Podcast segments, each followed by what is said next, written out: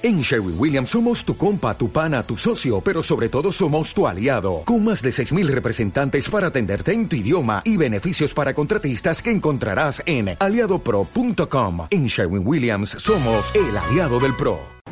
Así como vimos algunas eh, enfermedades del grupo de los virus, ¿cierto? Vamos a ver algunas bacterianas que se presentan en boca, que ustedes seguramente más de alguna vez la van a ver, ya que son, pudieran ser tratables con nosotros por nosotros, ¿cierto? El que no se sienta capaz de tratarlo, que no conozca bien la patología, sea en profundidad, mejor que no lo haga, porque puede tener consecuencias más, más graves, ¿ya? Ya, bueno, resumen, bacterias, tinciones, formas, ¿cierto? Gran positivo, gran negativo, y vamos a hablar un poquito, de esto no les, no les he hablado, ¿cierto? Bueno, todo lo que es estructura, lo que pasa así en un segundo, eso lo vimos en introducción, ¿cierto? ¿No lo vio? No vino. Estaba vendiendo ahí en la Plaza Victoria, siendo las lucas. Ya. Eso es estructura, eso es primera clase, así que no, no hay problema. Eh, ¿De qué manera actúan o que producen las patologías las bacterias? ¿Ya? Bacterias, vamos a hablar ahora, solamente bacterias.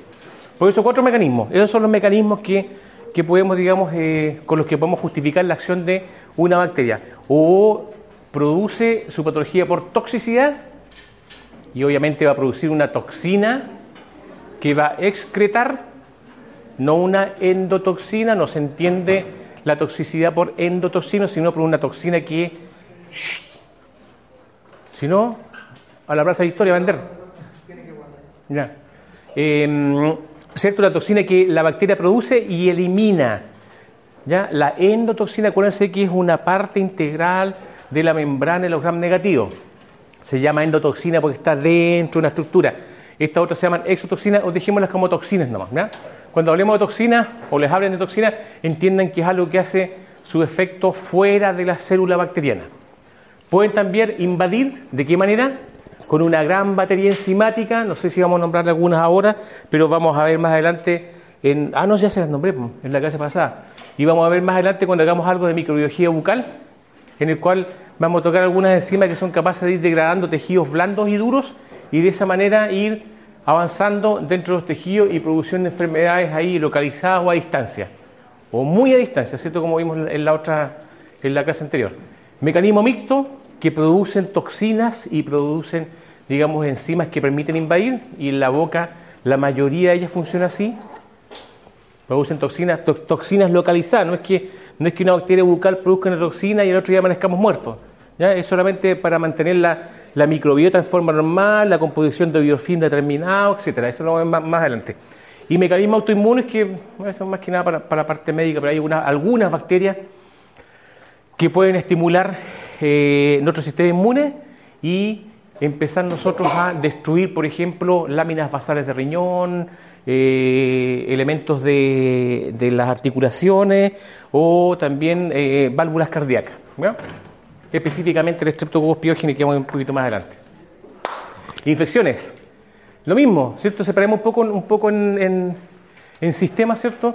Eh, piel mucosa y ETS, infecciones, bueno, ETS más que nada está solamente la, sífilis y la gonorrea, obviamente, pero infecciones piógenas, ahí vamos a, ver, vamos a ver dos grandes grupos, o dos bacterias, digamos, ¿ya? Dentro de las infecciones piógenas, todo esto que vamos a hablar ahora es purulento, ¿ya? Produce inflamación, ¿cierto? Produce aumento de volumen que en algún momento va, a presentar un drenaje, ¿cierto? Eh, eh, produciendo una fístula o dentro del tejido se va a producir una pequeña fístula y va a drenar. En el caso, por ejemplo, de infecciones piógenas producidas por Staphylococcus aureus y Streptococcus piógenes. El Streptococcus piógenes lo tenemos en forma normal, es parte de nuestra microbiota normal de orofaringe. Ahora, no todos los, eh, los estreptococos piógenes van a provocar enfermedades de tipo grave, como las que vamos a ver un poquito más adelante. El estreptococos piógenes se asocia más que nada a faringitis. Y la faringitis maltratada, una faringitis estreptocócica maltratada, puede terminar con daños en riñón, daños en las articulaciones y daños en el corazón, ya que son las enfermedades post-estreptocócicas que vamos a ver un poquito más adelante. Y el Staphylococcus aureus, o aureus, ¿cierto? Eh, lo tenemos todos en la nariz y en piel, ¿ya? Pero yo les nombraba la vez pasada, ¿te acuerdas que vimos un, un eh, síndrome de vértice orbitario. ¿Se acuerdan del paciente que perdió, le sacaron un molar del juicio, hizo una migración al canto interno del ojo y se fue hacia atrás? Y andaba los, había un otorrino y un oftalmólogo y el colega que sacó el diente y andaban buscando un estafilococo aureus y por buscar un estafilococo descuidaron todo lo que es la microbiota bucal anaerobia y el paciente perdió la retina por eso. ¿Qué puede provocar estafilococo? ¿No es cierto? El estafilococo aureus, nosotros en, patologías puede provocar celulitis, ¿cierto? Puede provocar algunas infecciones de, tipo folicular, como vamos a ver un poco más adelante, en asociación con otras bacterias. ¿ya? Y ahí está el famoso acné, ¿cierto? Que el acné es una, una asociación entre dos bacterias, entre el Propionibacterium acne, de ahí viene el nombre, y el Staphylococcus aureus, ¿cierto? Que es el que produce la pus, que tiene una gran capacidad, tiene leucotoxinas, que son las que rompen los glóbulos blancos y empiezan a producir junto con el exudado de, plasma un aumento del volumen y da ese, ese color característico como amarillento. Yogur de vainilla, ¿cierto? Y eso se drenará en algún momento. Ahora, las infecciones, como más adelante en, en microbiología bucal, las infecciones bucales no son tan purulentas ¿ya? son más cerosas, más como sangre, ¿cierto? Y, y, pero no tan purulentos, ya son tremendamente purulentas. Otra enfermedad de piel, para que se acuerden solamente asociadas a, a un primo hermano de enfermedades respiratorias, que es la lepra. La lepra es producida por un Mycobacterium leprae, que es como de, la misma especie, digamos, de los Mycobacterium, el Mycobacterium tuberculosis, que produce obviamente la tuberculosis, ¿cierto? y se diagnostica en forma, digamos, de, por la tinción que vimos, bueno, no lo vimos mucho, pero, pero con tinciones especiales. ¿Qué otra cosa importante? Sífilis, ¿cierto? ¿Sífilis la podemos ver en boca? Sí, se puede ver en boca. Aunque no con tanta frecuencia, porque la primera lesión, la primera lesión que produce la sífilis es una úlcera, que no es dolorosa, es de fondo limpio. Bueno, algunas veces se puede infectar también, pero generalmente fondo limpio, pero no duele y tiene una Curación más o menos entre 7 y 14 días. Es poco detectable, no es lo que detectan los médicos para hacer diagnóstico. ¿ya? Detectan después otro tipo de cosas, pero es por anamnesia y por sospecha. Como, se, como se produce tan rápido, al segundo o tercer día se produce esta lesión, que vamos a ver un poco más adelante, pero también tiene una curación muy rápida. A la primera semana, segunda semana está lista. Y pasó desapercibida y se pasa a otras fases de la sífilis. No vamos a ver sífilis porque en realidad la sífilis tiene un, es un capítulo bastante extenso en el cual, en el cual podemos ver básicamente eh, tres o cuatro etapas dependiendo del paciente, ¿cierto? En el cual hay una sífilis primaria, secundaria, una latencia y una terciaria. Y en cada una se van dando eh, distintas eh, manifestaciones a nivel de piel, de hueso, del sistema nervioso central, ¿ya? de manera que van comprometiendo la salud en forma importante. Celulitis, ¿cierto? Que es la, es la inflamación del tejido celular subcutáneo, en el caso de los estreptococos piógenes y Staphylococcus aureus, con gran destrucción del tejido celular subcutáneo y gran producción de pus. Y como son dos bacterias que producen toxinas que nos llevan a un shock séptico, nos puede, digamos, provocar la muerte. El estreptococos piógenes, que es la famosa, o, o, beta hemolítico grupo A, que es el famoso, la famosa bacteria asesina, la tenemos, lo tenemos todo en la nariz, en la boca, perdón, en la boca. Pero es difícil, por ejemplo, en pacientes que están con, que están con, eh, con grandes pérdidas de, de, epidermis, quemados, por ejemplo, básicamente, se infectan con las bacterias que están con, la gente que la manipula. Y, obviamente las sábanas no están estériles, así que no se puede digamos, manejar muchas veces, no, siempre, pero se puede infectar. Eh, en mucosa, otras patologías que se producen en mucosa, ¿cierto? que son de tipo, de, tipo eh, de los enantemas, de origen bacteriano, son las escarlatinas, ¿cierto? Y eh, eso básicamente, vamos a ver un par de fotos. En la boca, patologías que vimos en, la semana pasada, como la angina de Vincent, ¿se acuerdan de la angina de Vincent? Eso, ¿cierto? La boca de trinchera, o, ¿cierto? Eh, se producía por la asociación de dos bacterias, en la cual yo le decía que se denudaba el tejido, se perdía mucho tejido blando por estas enzimas que tienen las bacterias anaerobias estrictas. ¿ya? Es la unión o el conjunto, digamos, o la asociación de, una, de un fusobacterium, en este caso fusobacterium nucleatum, y un treponema, treponema vincenti. Y esas dos son capaces de degradar el tejido, degradar el tejido blando, dejar el hueso denudado, lo cual implica ¿cierto? Un, un compromiso de dolor bastante importante. Patologías bacterianas de la boca, la más importante, la nuestra, ¿cierto? Caries que vamos a ver la composición, el comportamiento del segundo semestre. Y tratamiento lo irán viendo ahí en. ¿Tienen no, sí, ¿Hacen módulos de cardiología? Sí. Más adelante, ¿cierto? Sí. Porque antes habían. O en preventiva, seguramente no hay. Ya. Eh, sistema respiratorio, ¿cierto? Conocimiento, amigdalitis, básicamente, tosferina y tuberculosis. O, eh, perdón, de, sí, lo mismo, difteria. difteria. ¿Qué más? Y sistema gastrointestinal no, porque no, que no para, nombrar cosas que no, no lo vamos a ver en detalle aquí.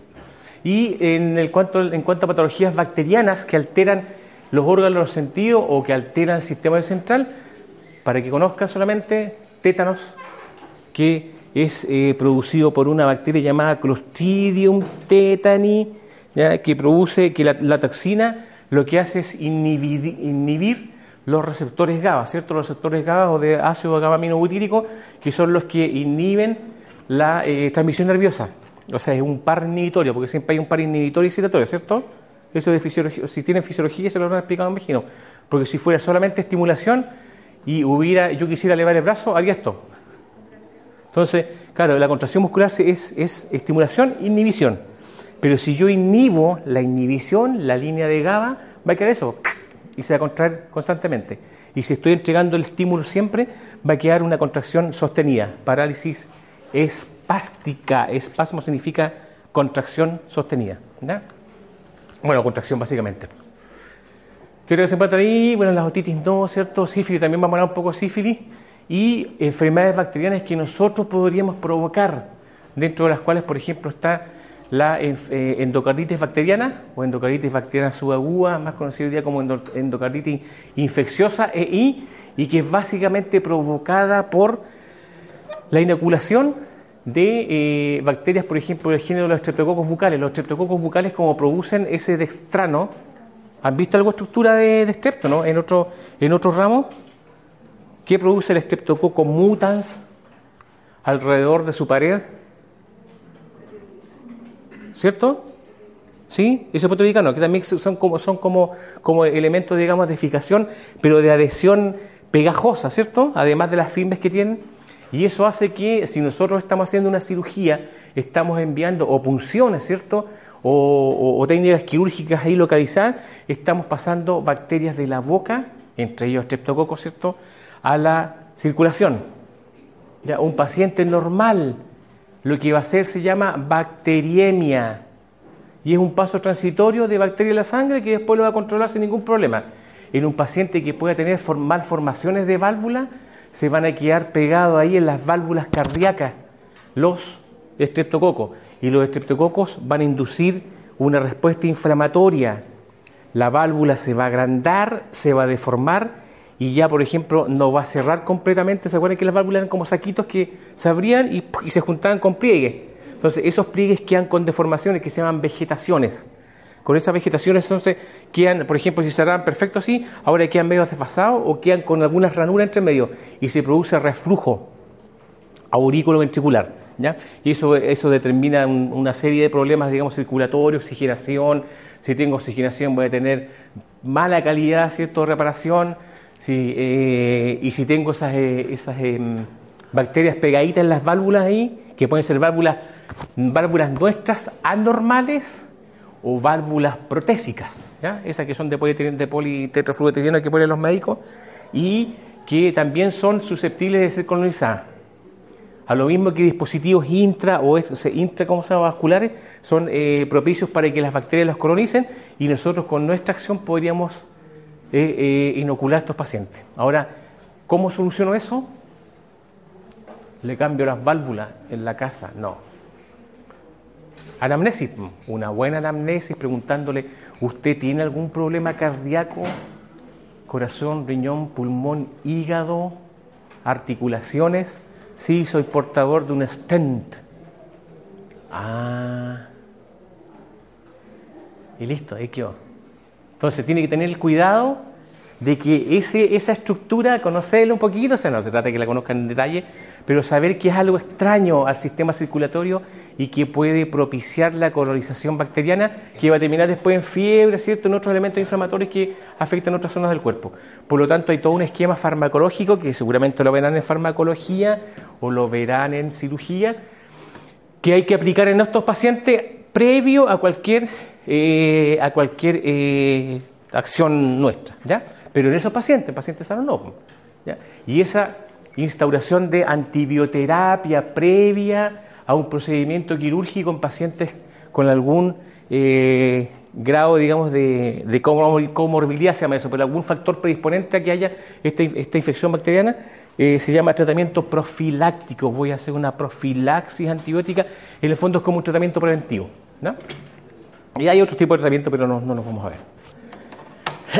¿Qué otra cosa importante? Osteomielitis. Las osteomielitis de tipo, de tipo eh, bucal son en su mayoría anaerobias estrictas gram negativas. Las osteomielitis de los colegas médicos son en su mayoría cocos en racimos gram positivos aerobios facultativos, o sea, estáfilo. Porque están con la piel más cerca. Yo le decía que siempre sospechen de infecciones anaerobias dependiendo de la presencia de bacterias en el terreno circundante. Entonces, en la boca tenemos puro anaerobio, lo primero que, lo primero que hay que pensar, anaerobio. Los médicos, aerobios facultativos o aerobios, aerobios digamos, en forma normal. Fascitis necrotizante, ¿cierto? Las fascitis necrotizantes son patologías que van destruyendo y necrosando tejidos, ¿ya? Y se van eh, proyectando, van avanzando a través de las fases que son, los, son las laminitas que cubren ciertos los espacios anatómicos y musculares y es una mezcla, digamos, entre aerobio y anaerobio. En el caso de la boca, anaerobio estricto. Por lo tanto, cuando tengan farmacología, ¿qué es lo que debe usar en anaerobios estrictos? Este esquema. Ah, la, sífilis, ¿cierto? Sífilis lo mismo, lo uno, sífilis y tuberculosis que pudiéramos ver. Sífilis está viendo un aumento de las lesiones que pueden haber en boca. Ya hay un pequeño aumento de la sífilis y de la gonorrea y del VIH y como son enfermedades que están circulando dentro del sistema circulatorio, ¿ya? Eh, se pueden transmitir todas juntas y generalmente se transmiten todas juntas. Sífilis, o sea, no, no, no, todas, pero, pero por ejemplo se transmite VIH, hepatitis B, hepatitis C y sífilis o gonorrea, esa, esa, esas mezclas. ¿Qué más importante ver? ¿Qué viene gonorrea no? Ya, sigamos. Veamos entonces un poquito. Micoplasma. Ah, micoplasma, sí, bueno, micoplasma, hay varios tipos de micoplasma. Mira, hay varios tipos de micoplasma, que esto más que más que nada es de tipo respiratorio y urológico. Urológico. Micoplasma, por ejemplo, el micoplasma que está en la zona eh, genital se llama micoplasma urealiticum y ese micoplasma es una bacteria atípica que necesita estar dentro de una célula, igual que las clamidias. ¿Ya? Clamidias no vimos porque en realidad no, las nombramos mucho, pero el micoplasma, en el caso del sistema eh, genitourinario, puede provocar eh, infertilidad. Ahora, el micoplasma más prevalente que hay en la consulta médica es el micoplasma pneumoniae o neumoni que es una bacteria que afecta al tracto eh, respiratorio superior y medio y provoca neumonía. Es el mayor productor de neumonias en niños. Y eso micoplasma, digo, lo tienen que tratarlo. Hay un, hay un examen de LICE que es especial para micoplasma, para detectar higiene para micoplasma, pero son básicamente esos dos micoplasmas. El ureaplasma es lo mismo, es un primo hermano de, del micoplasma y, y también puede provocar infertilidad. Las clamidias también, las clamidias están asociadas, por ejemplo, cuando empieza la actividad sexual, clamidias son bacterias gram negativas pero intracelulares. ¿Ya? Hay una transición entre virus y bacteria. Y también ureaplasma, micoplasma, estamos hablando de los genitales. Y clamidia pueden dar, lo principal es que dan eh, infertilidad, pueden producir infertilidad, esa es una de las cosas. Hay otros tipos de micoplasma que pueden vaciar un ojo, ¿cierto? Como el, tracoma, que son, pero, pero que son más de, países subsaharianos en, en África. ¿ya? Y el último, para que le suena de listeria, ¿no? Listeria, listeria. Listeria. Lister. Listerine, ¿cierto? Listerine. Ahí se pusieron, por eso le pusieron el nombre, Listerine, por Lister, que fue uno de los que eh, instituyó el lavado de manos, pero eso es historia. Y la listeria es un bacilo gran positivo, ¿cierto?, que está normalmente asociado a los lácteos. Y muchas veces, por ejemplo, retiran gran cantidad de lácteos de los supermercados porque encuentran un brote de listeria y la listeria, la describió Lister, y produce abortos.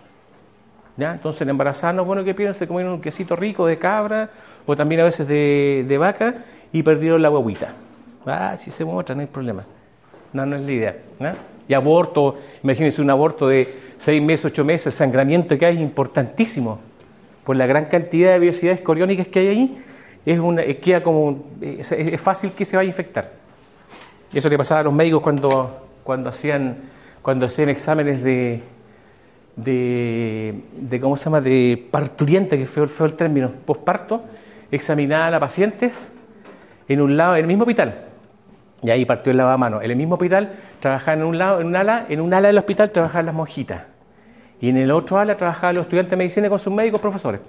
Entonces lo que hacían, en donde las monjitas no se les moría ninguna, ninguna, ninguna, ¿cómo se llama? Eh, mamita posparto. En cambio, en el caso de los médicos se les infectaban varias. ¿Por qué? Porque llegaban generalmente de las autopsias a ver a una persona que recién tuvo una maguita, un paciente que recién tuvo un parto y que queda un endometrio como quemado, entero, suelto. Todas las velocidades coriónicas se desprenden, sangramiento, y eso demora en sangrar. Entonces ellos hacían y recibían el parto y manipulaban con bacterias que habían quedado de la necropsia que estaban haciendo. ¿Y qué bacteria era? La bacteria asesina Streptococcus pyogenes. Y eso las infectaba y producía sepsis y eh, muchas se morían. Pero en cambio en el ala divina no se moría nadie. Aquí los pecadores se morían todos. Ya, eso asociaba a listeria. Conjuntivitis, ¿cierto? Enfermedad bacteriana purulenta producida básicamente por Streptococcus eh, perdón, estafilocoaurio.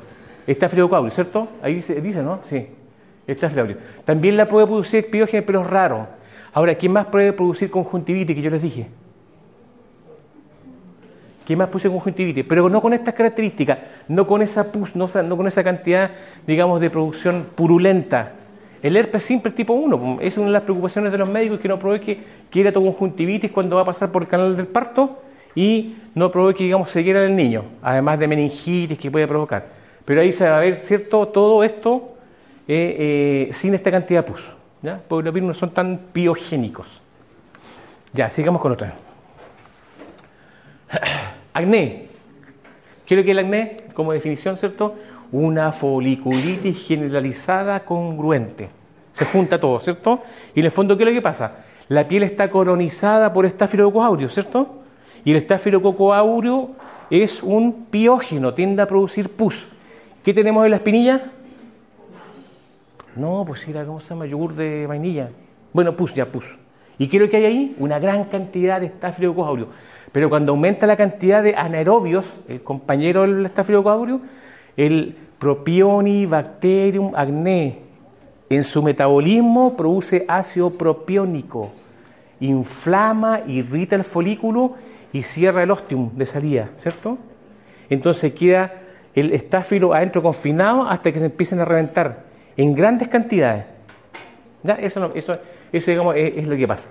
Y esto es muy parecido a una infección también producida por pero puede ser producida por Staphylococcus aureus o por Streptococcus piógenes, que los dos son piogénicos, que se llama impético, ¿ya? pero es más localizado. Bueno, sigamos otra cosita, amigdalitis. Amigdalitis puede ser producida por, es una enfermedad bacteriana, ¿cierto?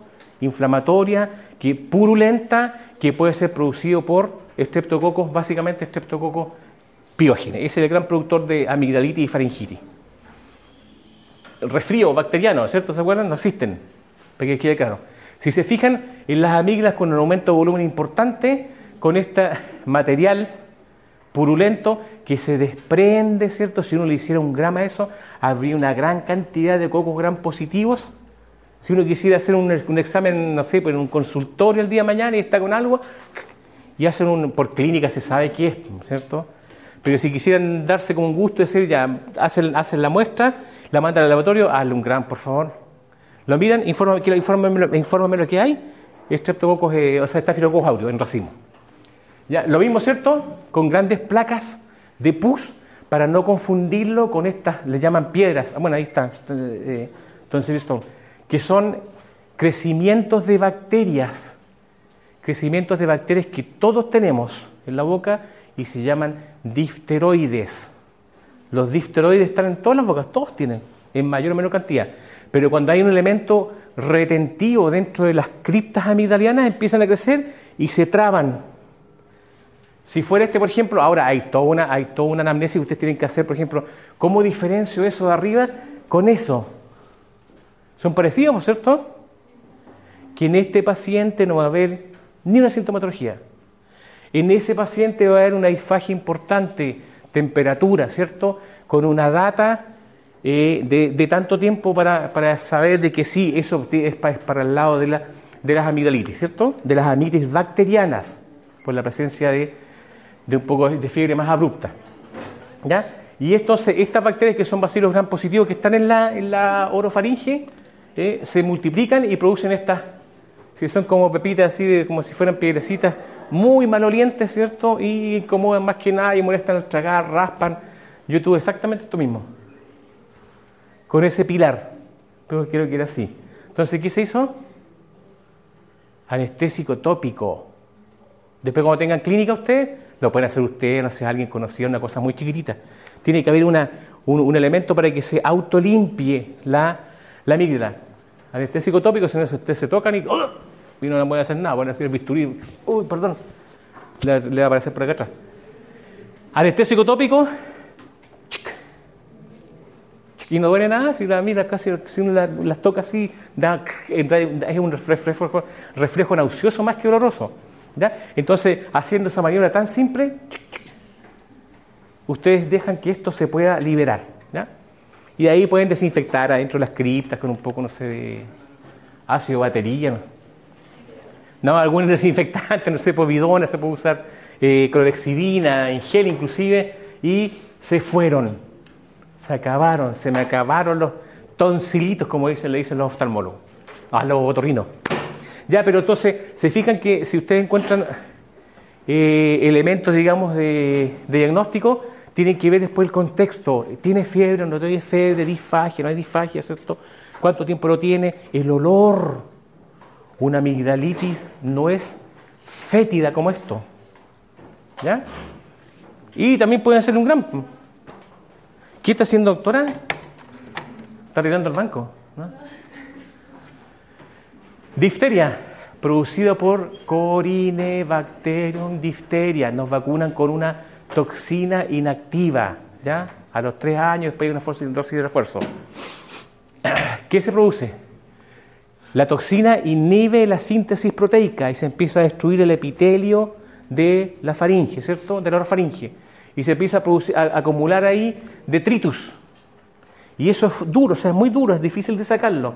Imagínense eso en un niño, esto es un adulto, pero en un niño, para eso nos vacunan, si en un niño en tres días se muere, se le, se le forma, por ejemplo, esto. Ese paciente no puede respirar. Y sacarlo no es, no es fácil, y sangran, pero yo lo que vi, trabajé un tiempo en el hospital de niños como endólogo médico y me tocaba ir a, ver, a tomar muestras. Sangran todo el día porque está muy metido dentro del... está todo el epitelio roto, entonces lo que está expuesto es el corion, están todos los, los vasitos, toda la parte vascular, los presos vasculares están rotos, y están obturados por esas, por esas, eh, por esas bacterias, por esa membrana, perdón, y detritos. Entonces se remueven y sangran, pero... Tuberculosis, bueno, no se ve muy bien esta foto, pero bueno. Pero créanme que aquí hay una úlcera, se ve más o menos, ¿no? Algo pero es una úlcera que está en el lado, ¿cierto? Puede estar en el dorso, puede estar en el vientre. En este caso, la, esta úlcera de, por tuberculosis se presenta más que nada en las zonas laterales de la lengua. Son dolorosas, pero son limpias, ¿se fijan? No está, con pus, ni con cosas negras, ni, elementos, digamos, de saburra, ni costras, ni nada. Bueno, no se forman costras en la boca por, por la humedad, por cierto, obviamente. Pero es un tipo de lesión que ustedes también tienen que poder ver y obviamente no para tratarlo, porque la tuberculosis tiene otro tratamiento muy agresivo con antituberculosos, digamos, de una mezcla de varios, de varios elementos de antituberculosos. Quimioterápicos, no son del, género de los antibióticos. Otro tipo de úlcera, que no va a ser un herpes, ¿cierto? anda ni cerca un herpes. Un herpes gigante, no. Eh, lo que acabamos de decir, ¿cierto? Impético, otra patología de la, de la piel, que en el fondo no es otra cosa que la inflamación de varios folículos por este tipo de bacterias. Puede ser por Staphylococcus aureus y puede ser por Streptococcus pyogenes, los dos, que son bacterias piogénicas. Y producen estas ciertas vesículas que se pueden sobreinfectar, que después se rompen, se sobreinfectan y comienzan a producir pus y dejan el corion expuesto a sobreinfecciones. ¿Tratamiento? Trasplante de cara, no. Antibioterapia, antibioterapia, higiene y otras cosas más. ¿Sí? Estáfilo, esto. Estáfilococcus aureus y Streptococcus pyogenes, que son dos bacterias que tenemos o en la mano o en la orofaringe y siempre estamos teniendo contacto con saliva con, o con, digamos, con otras superficies que pueden estar contaminadas con estas dos bacterias. Y la manipulación de otra, de otra no sé, pues la gente de los hospitales también que puede provocar. La escarlatina, mira, esto puede ser una rubiola, ¿cierto? Parecido igual, pues tiene exantema, pero esto es una rubiola provocada por Streptococcus pi, perdón, la rubiola, una escarlatina, escarlatina, se pone color escarlata la piel, ¿cuál es el color escarlata? Rojo, ¿cierto? Producida por Streptococcus piógenes, ¿ya? A veces empiezan a haber un par de brotes cuando hay, cuando, cuando digamos se presentan más que nada en niños, también están considerados dentro como entre comillas de las pestes estas infantiles y uno de los síntomas importantes es esta lengua de fresa, parece una frutilla, ¿cierto? Aunque le dicen lengua de frambuesa por ahí, pero más que nada tradujeron mal del, del, del inglés porque parece más una fresa y la fresa, ¿qué son las fresas? Las frutillas. Si tuviera muchos elementos inflamados, así como una mora, pero roja, podríamos hacer una lengua de frambuesa, sí, pero fresa, pero la van a encontrar también por ahí por una mala traducción como lengua de frambuesa. Fresa, lengua frambuesa. ¿Por qué se produce? Por una toxina producida por el, por el Streptococcus piógenes que tenemos, como le digo, en la garganta, ¿cierto? Y que el blanco son las mucosas. Hay tres tipos de toxina, A, B, C, por lo tanto puede ser escarlatina, una, dos, tres. ¿Por qué no tenemos que... ¿Alguien tuvo escarlatina acá, no? ¿Alguien tuvo escarlatina? Nadie, porque no todas las bacterias piogénicas, como los Streptococcus piógenes, tienen un plasmidio que es el que codifica las toxinas.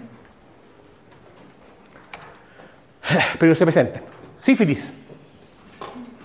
Si se fijan arriba, ¿cierto? Esa, esa úlcera, que puede ser también una úlcera tuberculosa, pero está muy sucia para ser tuberculosa, no duele, desaparece en aproximadamente una o dos semanas. Doc.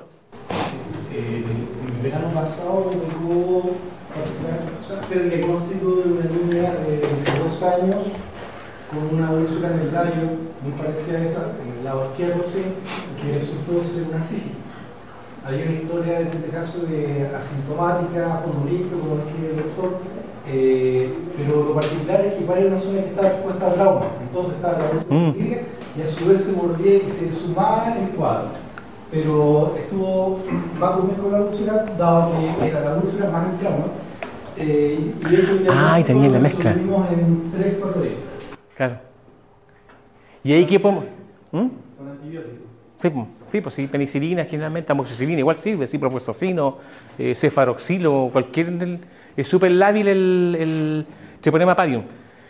Ahora, eso, ¿cierto? Se describe como, se describe como fondo limpio. No está muy limpio y a lo mejor también está con trauma, está sobreinfectado, pero no es doloroso. Eso es lo que dice, digamos, cuando no hay trauma, por supuesto. ¿ya? Ahora, el chanco normalmente en 14 días se desapareció.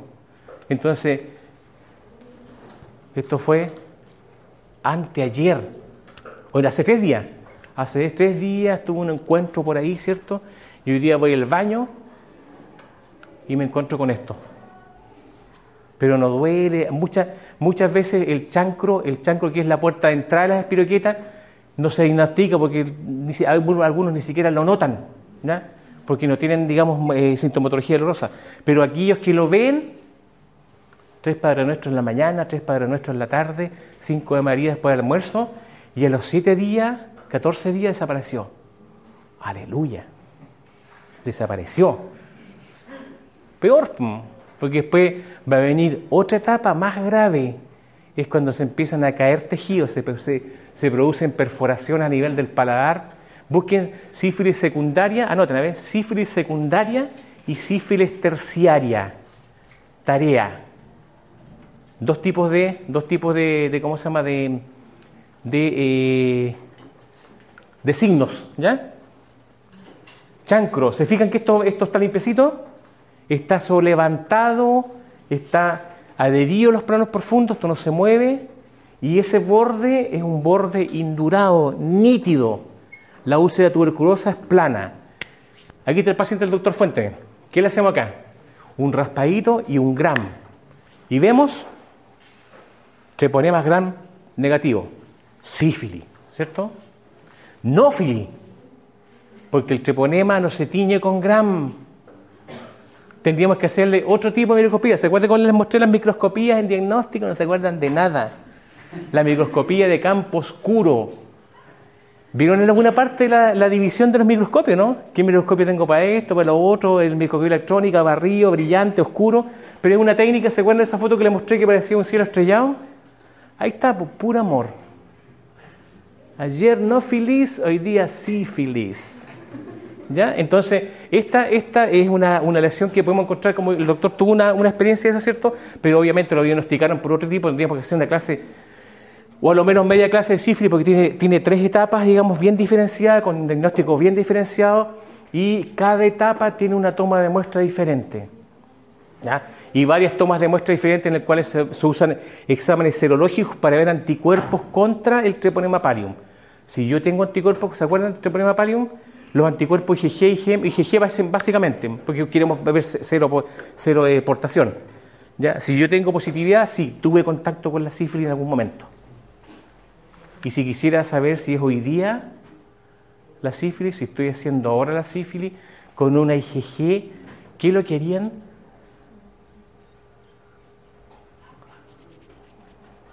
A un dermatólogo que lo vea. No, pues yo, yo se los dije, así que se los voy a preguntar chancro, sifilítico, vaginal. No, no, ahora sí que no les quise mostrar, no, de verdad no, les quise mostrar ahora. No, los chancros sifilíticos vaginales como son órganos internos, ¿cierto? No son externos como el pene, pasan completamente desapercibidos. Es poco, es poco, eh, es raro que una mujer note que el labio, en la parte interna, la cara del labio mayor o menor, tiene un chancro, no se da ni cuenta. Pero si tiene herpes, sí, porque duele mucho, ¿cierto? y, u, otra enfermedad que, digamos, que provoque dolor, sigue mucho, o que provoque una leucorrea, una gran salida de pus, también se mancha cierto la ropa interior y eso no es normal. En cambio aquí puede pasar completamente desapercibido. Y cuando esto pasa en 14 días, después entramos a otra fase que es más complicada y, provoca mayor tipo de daño. Bueno, y finalmente, eh, enfermedades bacterianas, ¿cierto? Vamos a dejar las caries que son para, para el segundo semestre y, y qué bacterias están involucradas y cómo se forma, tiempo de duración, etc. Sífilis, lo mismo, ¿va? estoy apretando otra. Y caries, ¿cierto? cosas, cosas extremas como esa que seguramente se pueden ver en gente que, de situación de calle, etc. Los honguitos, dos, tres patologías asociadas a hongos que están en la boca, bueno, una patología asociada a hongo que está en la boca, dos patologías que pueden estar asociadas, digamos, a la, a ontología, eh, una de las cuales es bastante frecuente en pacientes, sobre todo que portan prótesis, y otra que es bastante incomún, afortunadamente.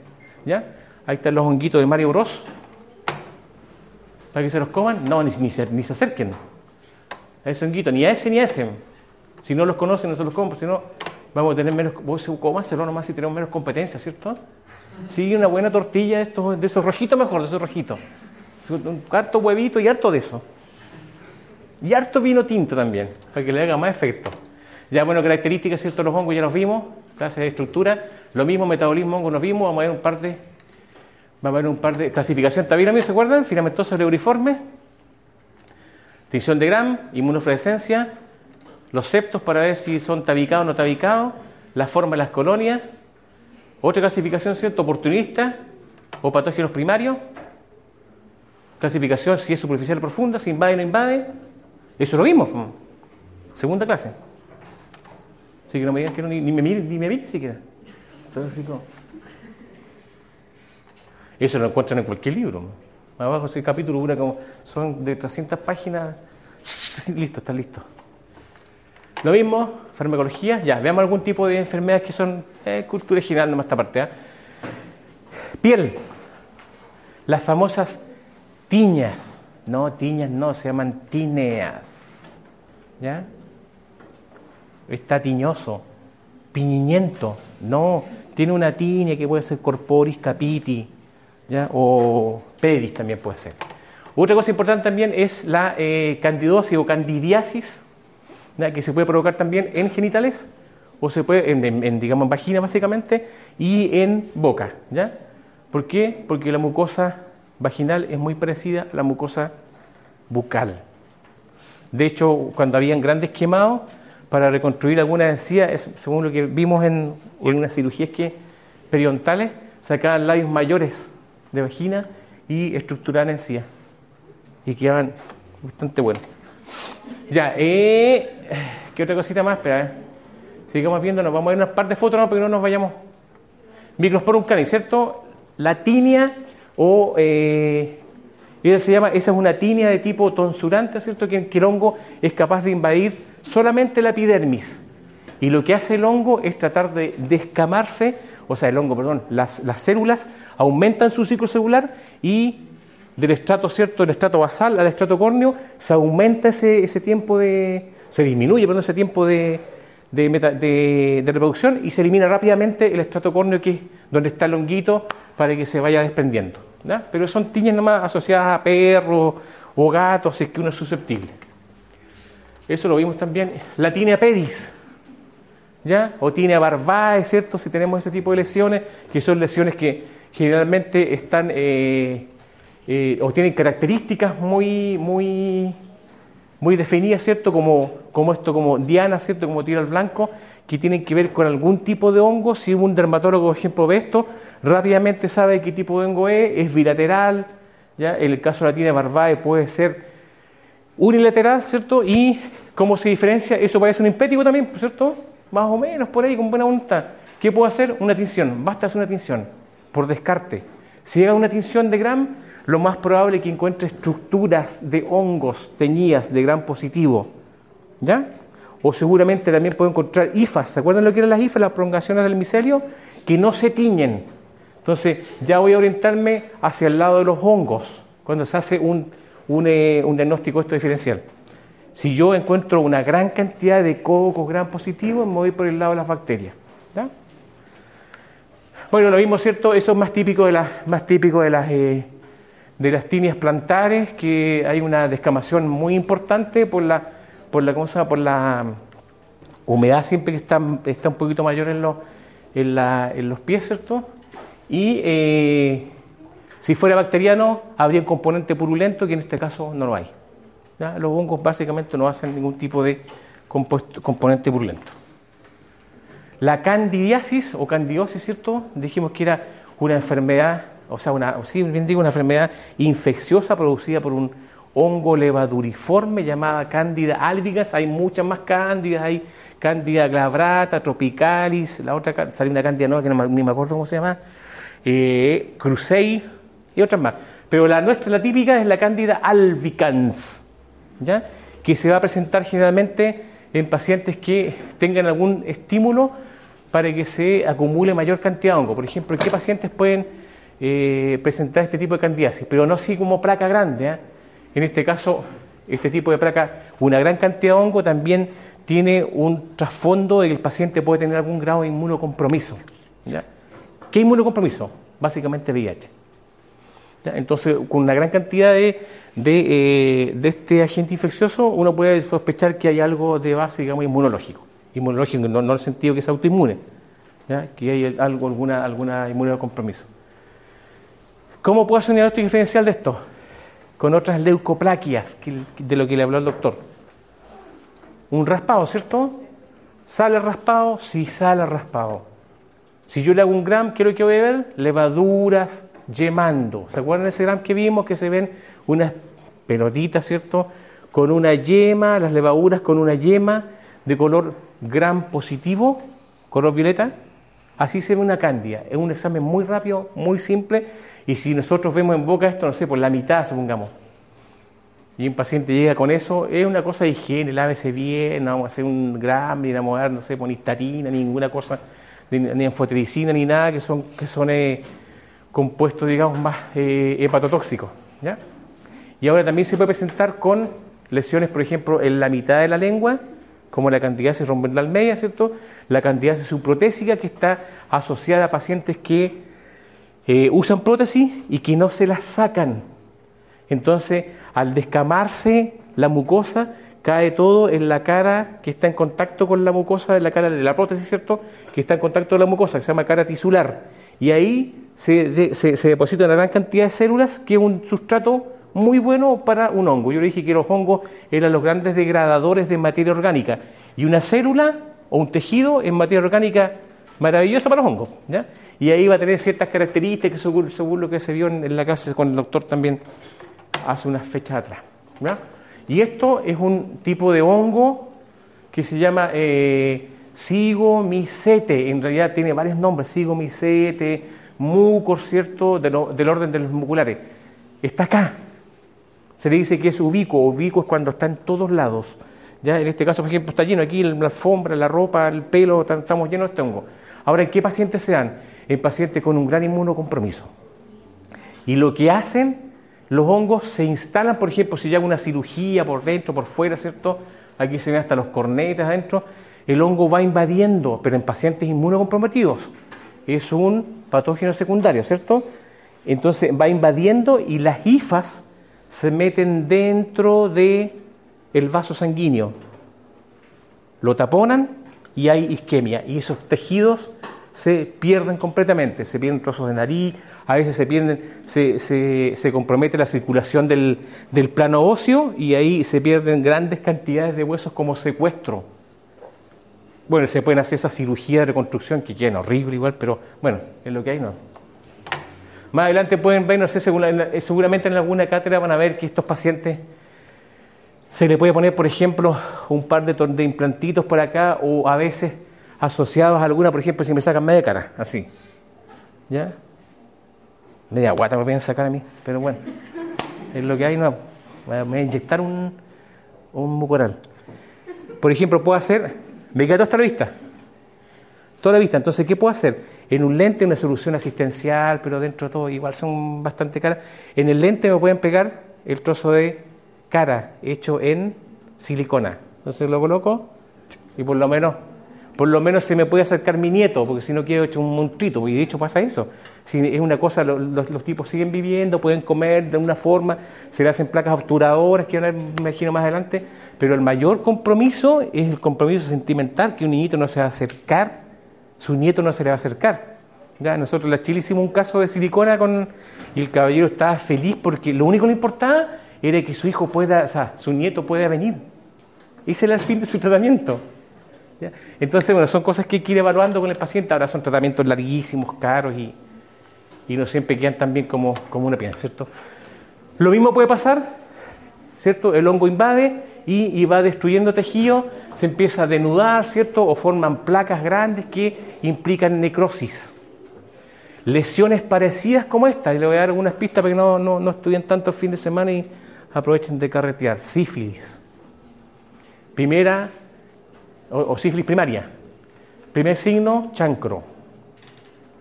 Hay un periodo cierto aproximadamente que puede ser de uno, dos, tres años. Sífilis secundaria. Se producen como manchitas no es un, no es un, no es un exantema, pero es, un, es una reacción alérgica a la gran eh, salida de, treponemas de los lugares donde están, donde están como latentes. ¿ya? Y ahí se produce una, se llama eh, plantar y, eh, y, de la zona del, del, abdomen, y la espalda igual. Y eh, sifilítica. Y finalmente, después de otro periodo que puede ser 3, 5, 6, 15 años, y se produce la sífilis terciaria. Y se puede producir esto mismo. Los treponemas van a trombosar vasos y van a provocar muerte. Si yo le corto la irrigación a un tejido, se muere. No tiene una posibilidad, salvo que tengo otra entrada por acá. Pero generalmente la mayoría de lo que está en la cara es terminal, ¿cierto? Entonces se pierden pedazos de nariz, paladares enteros y, hay más complicaciones de, este tipo. O sea, que esto como esto.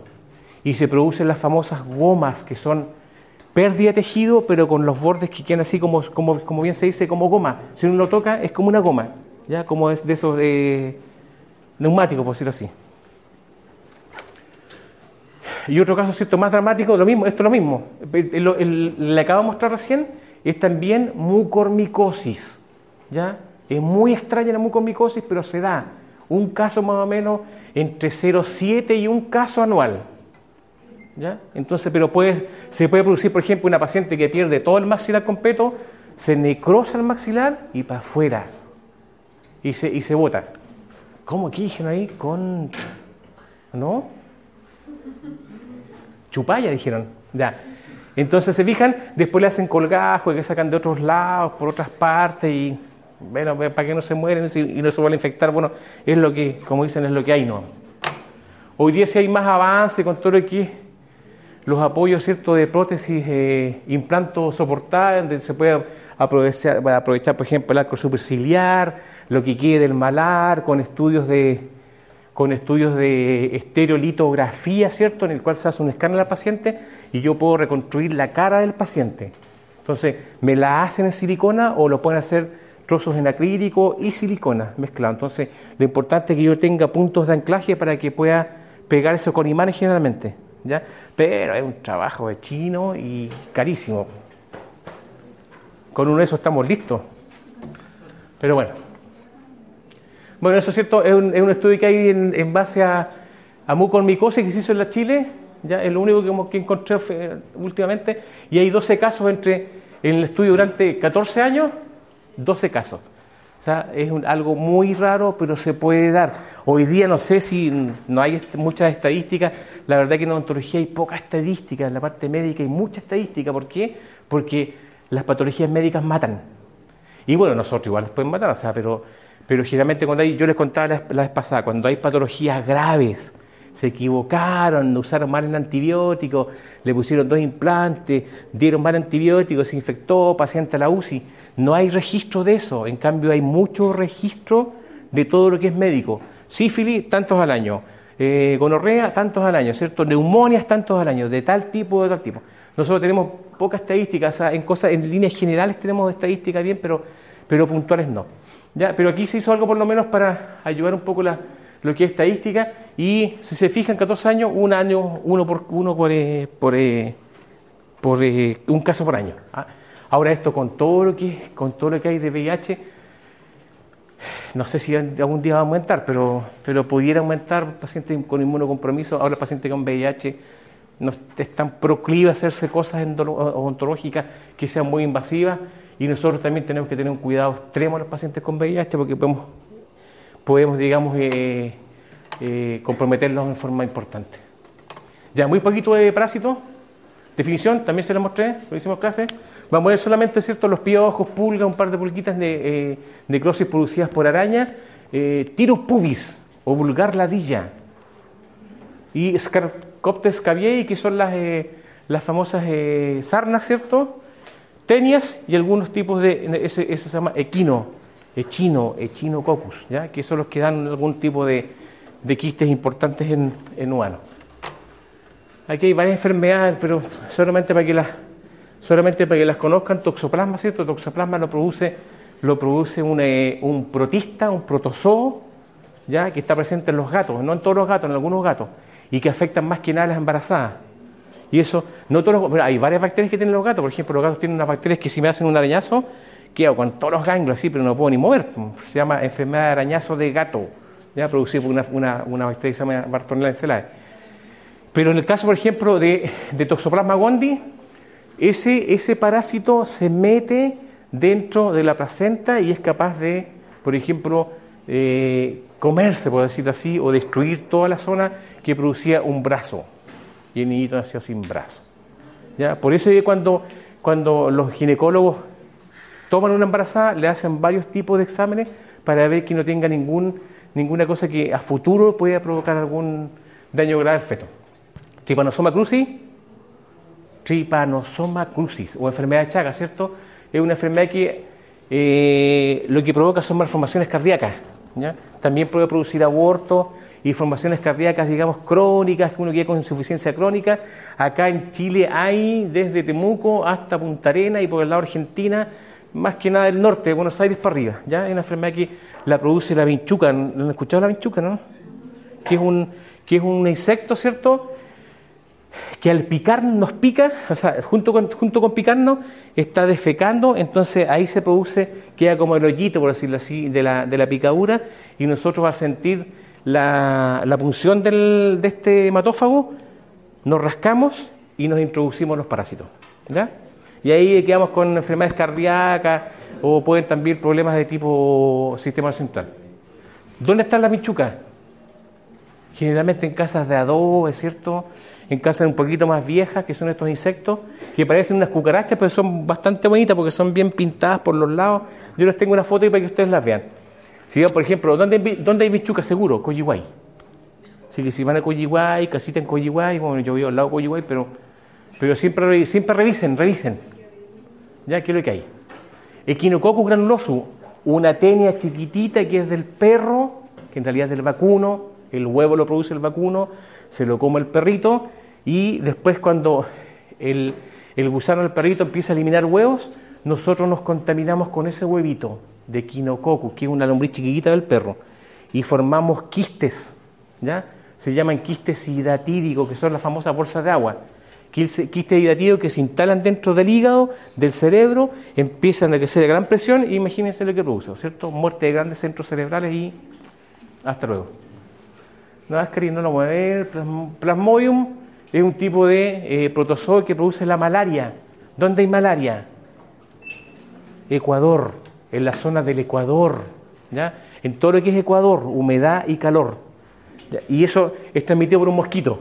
Si van, por ejemplo, si van, no sé, por Ecuador, Panamá, Puno, ¿cierto? que está dentro de la, eh, hacia el lado de Paraguay también, el Chaco, esas partes, o la, o la selva amazónica, bueno, además de otras cosas más que hay ahí, eh, les conviene tener cuidado con o, usar repelente de mosquitos, porque si nos pican un mosquito pudieran tener la posibilidad de que adquieran malaria y la malaria produce anemia severa y además otras también alteraciones del sistema nervioso central. Ya. Triquina, triquina, no, no, qué buena. ¿Alguien conoce la triquina, no? ¿Triquina? ¿Le suena la triquina? La triquinosis es una enfermedad por un nemátodo por un elminto, ¿cierto? Un gusanito chiquitito que lo transmite el cerdo.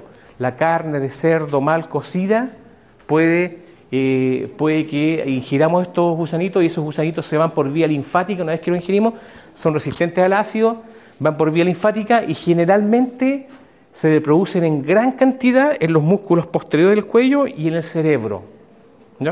Ahora, un nemátodo o cualquier tipo de un gusanito que mide 0,2 milímetros, o sea, ni siquiera lo alcanzamos a ver, pero muy, muy chiquito. Y entonces lo que produce el cuerpo es una cubierta calcárea, se calcifica y queda como dentro un huevito, ¿ya?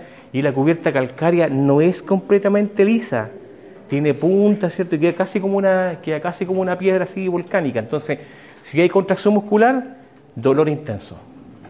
Y en el cerebro, ocupación de espacio, compromiso de centros nerviosos y posible muerte. Bueno, en realidad sí se mueren los pacientes que hacen esto. Ya, ahí está cierto un tipo de gusano, cualquier cosa que eliminemos o que nos cuenten, ¿sabe que mi hijo eliminó un gusanito, este porta, así, asá? Ojo, ¿ya? Para, derivarlo, porque en realidad el tratamiento no, con antiparasitarios no lo vamos a dar nosotros, ¿ya? Está más claro. Y aquí una gran cantidad de los mismos gusanos, ¿cierto? Ese paciente, por ejemplo, que tiene una gran cantidad de gusanos, una gran cantidad de gusanos. Esos pacientes que son de, un estrato social más bajo, ¿cierto? Eh, pueden tener una gran cantidad como en forma de ovillo en el intestino. Si están en forma de ovillo, no van a dejar que circule el resto, ¿cierto?, del contenido intestinal y además lo comprimen y lo distienden. Ese, es uno de los tipos que se denominados como megacolon. Se distiende y en el fondo es como si lo estuviéramos apretando. Y si estoy apretando un tejido, ¿qué puede pasar? Isquemia. Se necrosa, y si se necrosa un intestino, se rompe, se suelta, se hace un hoyito y sale contenido intestinal al peritoneo. Y el peritoneo es estéril. Entonces hago una peritonitis y por septicemia me muero. Que en fondo es, eso ¿ven? ¿Se fijan? Eso es un megacolon que lo cortaron y está lleno. Está lleno de gusanitos. Ya, que, quedan dos, tres cositas más nomás. La araña de rincón, esta, esta en realidad esta no es la nuestra, esta es la, la, versión norteamericana. La reclusa parda, porque es más cafecita, es más como té con leche, por decirlo así. Pero también acá en Chile se llama araña rincón o la araña violinista, ¿cierto? Ahí está el violín, pues mira. Esa es la característica que ustedes ven por alguna vez. O sea, si, nunca, nunca le hagan así,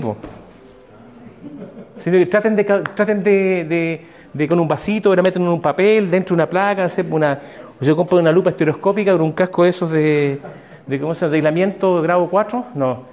La miran con algo así, con algo que pueden verla y ven si acaso en el tórax, en la parte de acá, tiene un violín, la araña violinista. ¿ya? Para que no la confundan con una araña, bueno, es, imposible confundirla con una araña, una araña tigre que es la depredadora de esta. Yo encontré una araña, una, una araña tigre que era más o menos así en mi casa, ni la toquen, ahí que quede. ¿Ya? Entonces, ¿qué se hace con esto? ¿Dónde puede estar? A ver, veamos, veamos la nuestra. falta poquito, falta poquito y nos vamos. Esta es la chilense, ¿ves? La chilense, 50 pesos, a 50 pesos la chilense. ¿Cuánto mide, ¿Cuánto mide una moneda de 50 pesos? ¿Cuánto mide el diámetro? 2,5, 2, ¿cierto? Eso mide la araña. O sea, encuentran algo así, no, no, no, no es. Si encuentran algo así, tampoco es. No, pero puede ser una ninfa de la araña, ¿ya? Pero la idea es que tiene patas gruesas, es café y tiene el violín ahí. Entonces tienen que capturarla, ojalá, si es que los picaron, ojalá que no, pero no, no, no siempre todo termina, no siempre todo termina así. Ahora, ¿dónde están estas arañas? En los espacios que no se mueven debajo de los muebles, si es que no hacen aseo los muebles, detrás de los cuadros, ¿cierto? las mujeres tienen que tener cuidado, que siempre tienen ropa, tienen ropa de verano, temporada otoño, primavera, invierno, ¿cierto? entonces, cuando están en invierno, todas las otras temporadas las tienen en maletitas, ¿cierto? Ahí en el closet. Y cuando sacan eso, pueden haber arañitas ahí. ¿Ya? Yo no tengo problema con eso porque siempre tengo esto nomás y cuando me la lavan yo me acuesto me la lavan y después me la pongo y entonces tengo esta cena. ¿ya? Pero las mujeres que tienen más cantidad de ropa tienen que tenerla. No, lo que siempre, lo que siempre yo hago es colgar todo al revés. Entonces uno está obligado a dar vuelta a las cosas, porque si la dejo así colgada así, le pego una sacudida, a veces ni le pego una sacudida, me la coloco, ¡pa! Y quedo picado la araña. No, pues es otra cosa. Esa es otra cosa, otra cosa. Entonces lo que hay que hacer, siempre da vuelta. Y me obliga a dar vuelta y a mirar la parte interna. ¿verdad? Ya, eso araña, eh, ¿qué produce?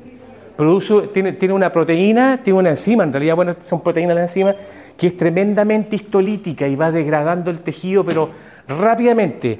¿Me pica una araña? ¿Me dolió? Sí, me dolió, pero no tanto, para diferenciarla del trigo. Pero, ¿y qué ah, de este porte? Es cafecita, tiene un violín. Ya, violinista, al hospital al tiro. Porque no más probable que en 24, 72 horas ya se me vea el huesito dentro. ¿Ya?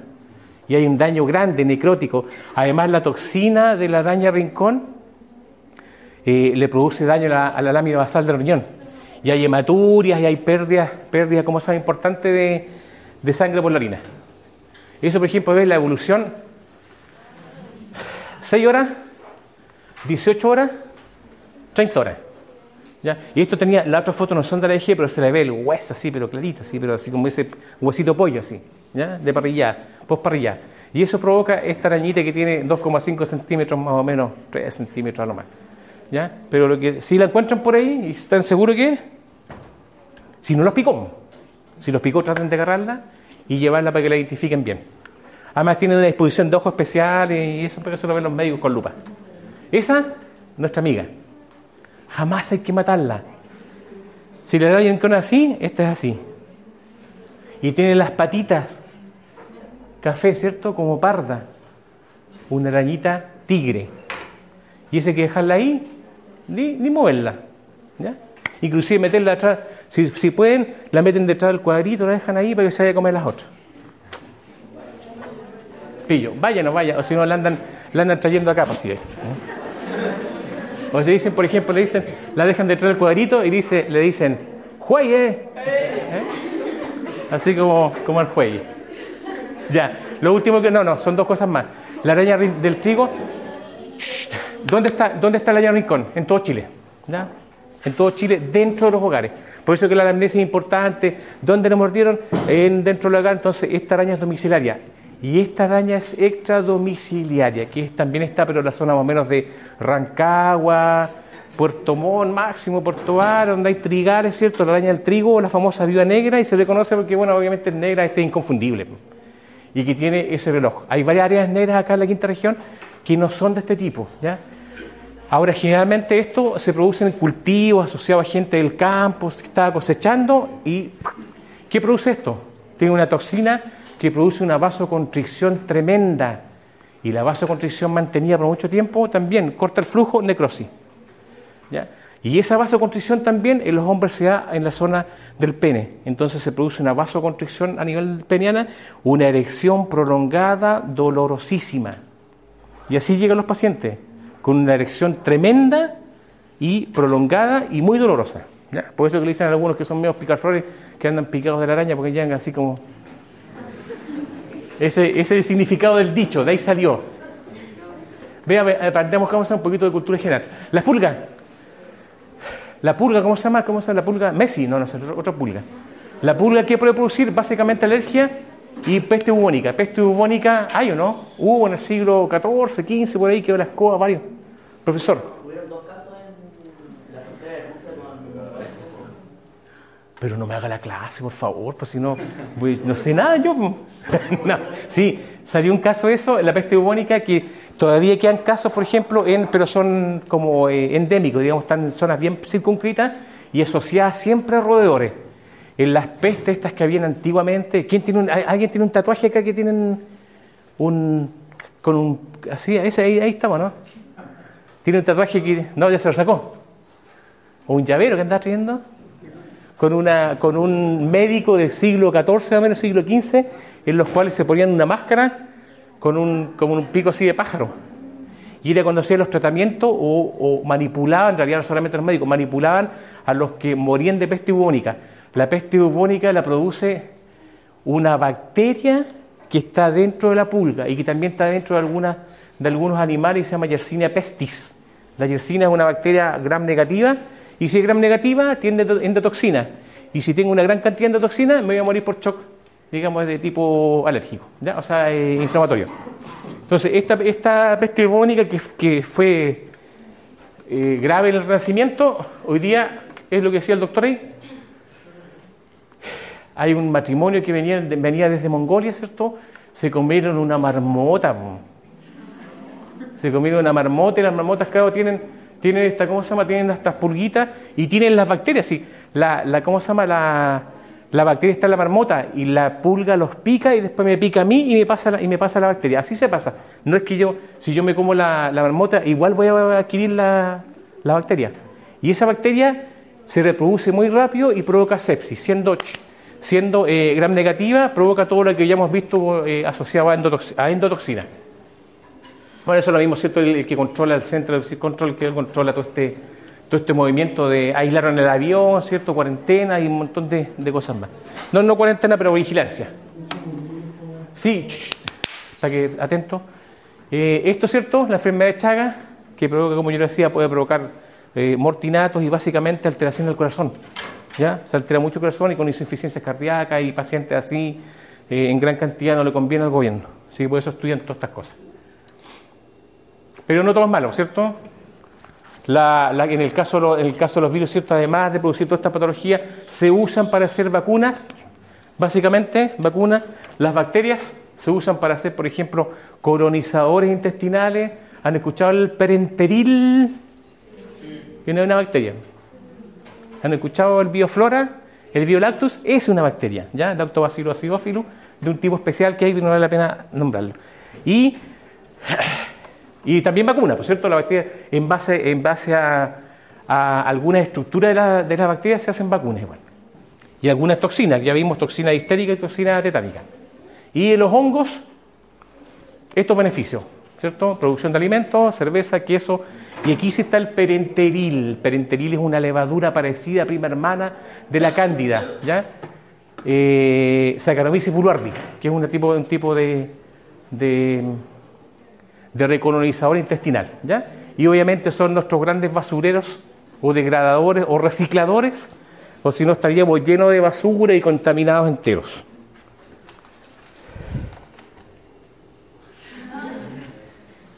Preguntas. ¿A qué no nos vamos? Ya vamos, vamos. Ya, ya muchachos, espero que les haya, les ¿cómo se llama? ¿Servido algo? Váyase. Sí.